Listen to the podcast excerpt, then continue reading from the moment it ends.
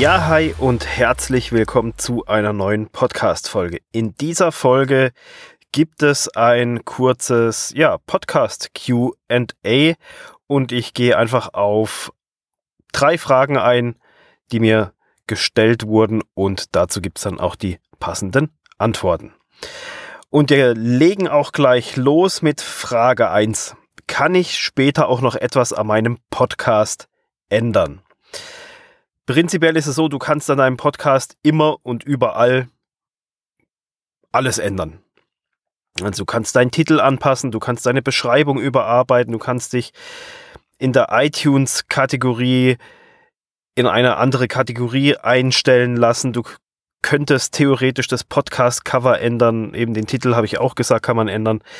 Ähm, prinzipiell kannst du alles ändern. Aber es ist durchaus nicht sinnvoll, alles, was möglich ist, zu ändern, nur weil man es ändern kann. Die Frage rührt sehr oft daher, ob man eben die Kategorie, man hat sich in der Kategorie Marketing oder irgendwas eingetragen und stellt mit der Zeit fest, ach, die passt doch nicht so ganz, kann ich die nachträglich auch noch ändern. Kann man machen und ist auch okay. Den Titel und das Podcast-Cover sollte man nur mit Bedacht ändern. Also beim Titel zum Beispiel, das Podcast-Cover sollte man eigentlich gar nicht ändern, weil das Podcast-Cover ist ja das Branding-Faktor erste Anlaufstelle zum Großteil. Das, äh, damit verbinden viele Leute deinen Podcast und deswegen sollte man das Podcast-Cover eigentlich nicht ändern. Also es ist schon, deswegen sollte das auch von Anfang an reif überlegt sein und ausgereift sein, weil es im Prinzip nicht mehr geändert werden sollte. Man kann es ändern, aber man sollte es nicht. Beim Titel gilt ähnliches.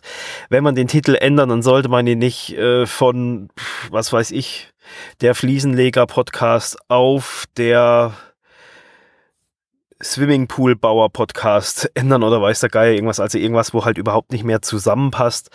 Da sollte man beim Titel ein bisschen aufpassen, wie man den ändert, dass man den vielleicht auch schrittweise ein bisschen anpasst. Ist ja auch immer so ein bisschen ausprobieren. Die Beschreibung und Kurzbeschreibung und so, das kann man alles überarbeiten, auch Intro, Outro, das kannst du auch überarbeiten. Den Jingle solltest du beibehalten, weil das ist ja auch, das ist ja der Audio-Brand für deinen Podcast. Den solltest du beibehalten, aber Ansonsten kannst du alles im Großen und Ganzen ändern. Und auch die Kategorie eben, die kannst du auch jederzeit ändern. Du solltest aber kein Kategorie-Hopping durchführen, sprich alle zwei Wochen in irgendeine neue Kategorie reingehen. Das ist auch Quatsch. Das ist auch sowas eben, wenn du es mal feststellst, dass es nicht so ganz passt zu deinem Podcast, weil er sich weiterentwickelt hat oder was weiß ich, dann kann man die Kategorie mal ändern, aber es sollte nicht hier alle zwei Wochen irgendwie hier äh, Fire Alarm, wir gehen in eine neue Kategorie stattfinden. Frage zwei Podcast Cover. Soll ich zu jeder Episode ein eigenes individuelles Podcast-Coverbild machen oder soll ich mein allgemeines Podcast-Cover dafür verwenden? Hosting-Plattformen wie Libsyn und Podigy Podcaster sehr wahrscheinlich auch bieten das an, dass man zu jeder Episode auch noch ein eigenes Podcast-Cover hochladen könnte. Das wird dann anstatt das normale Podcast-Cover zum Beispiel im Webplayer wird das dann einfach mit angezeigt. Ich selber rate nicht dazu. Ich, also auch zum einen ist es eine Sache von, von Mehrarbeit, die man nicht machen muss. Was anderes ist jetzt für Social Media Postings, wenn man sich da, da irgendwas zurechtbastelt, ist was anderes. Aber rein im, im Upload-Prozess, im Planungsprozess beim Podcast-Hoster ist es einfach einfacher, wenn man das normale Podcast-Cover beibehält. Und es ist auch so eine, auch wieder so ein Branding-Faktor. Wenn du jetzt zum Beispiel einen reinen Interview-Podcast hast und hast jede Folge natürlich einen anderen Interviewpartner und nehmen wir mal an, du hast je, jedes Mal ein Porträt von dieser Person, damit man auch ein Bild von der vor Augen hat, die das Porträt packst du mit in den Blogbeitrag und jetzt gehst du hin und lädst dieses Porträt als Podcast-Coverbild für diese Episode hoch, weil man könnte ja die Person kennen. Das funktioniert vielleicht bei bekannten Persönlichkeiten wie jetzt Tony Robbins oder so, da kriegt man das vielleicht noch hin, aber wenn das jetzt Leute sind, die man wald- und wiesenmäßig nicht so kennt, dann kann es sein, dass der Zuhörer ja denkt, äh, kenne ich nicht, keine Ahnung, wer das ist, ist für mich uninteressant und hört sich die Folge erst gar nicht an, nur weil er, nur weil er ein anderes Podcast-Cover gesehen hat. Und ein wichtiger Faktor hierbei ist natürlich auch, wenn du jedes Mal ein anderes Podcast-Cover-Bildchen da hast in deinem Webplayer, dann ist dieser Branding-Faktor durch dein normales Podcast-Cover auch nicht so gegeben, weil es ist ja nicht da. Wenn jetzt im Gegensatz der Podcast-Zuhörer jedes Mal dein Podcast-Cover immer dasselbe Podcast-Cover überall sieht, dann brennt sich das viel stärker bei ihm ein und er identifiziert und er identifiziert sich mit deinem Podcast oder identifiziert deinen Podcast viel, viel eher, als wenn da immer irgendwelche anderen Bling-Bling-Bildchen Bildchen sind. Eben was anderes ist es für Social Media, wenn du dir dort ähm, Bilder zurechtlegst, die halt einfach ein bisschen abgewandelt sind, wo der Episodentitel noch drauf ist, etc. Da kannst du anders agieren, aber rein für den Podcast selber würde ich immer das Standard-Podcast-Coverbild verwenden. Dann die dritte Frage und letzte Frage. Podcast pausieren. Ist das sinnvoll oder ist das Quatsch? Das ist eine Frage, die ist mir selber auch schon sehr oft gestellt worden und ich muss zugeben, ich selber habe mir diese Frage auch schon mal gestellt. Also ich bin da nicht frei von Schuld. Auch ich habe mir diese Frage schon mal gestellt.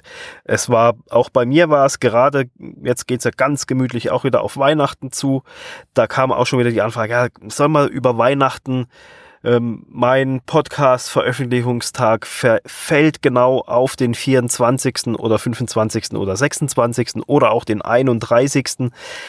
Soll man über Weihnachten zwischen den Jahren Neu Neujahr, soll man da überhaupt Podcast-Folgen veröffentlichen oder ist es da nicht vielleicht sinnvoll, eine Pause zu machen, eine Weihnachtspause, weil es hat ja eh keiner Zeit. Und genau diese Schnapsidee hatte ich auch schon mal.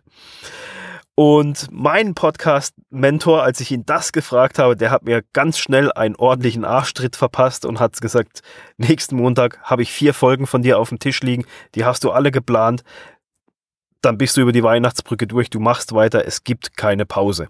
Du hörst, die Antwort hast du bereits gehört, eben. Ganz klare Ansage, Antwort, nein, keine Pause machen.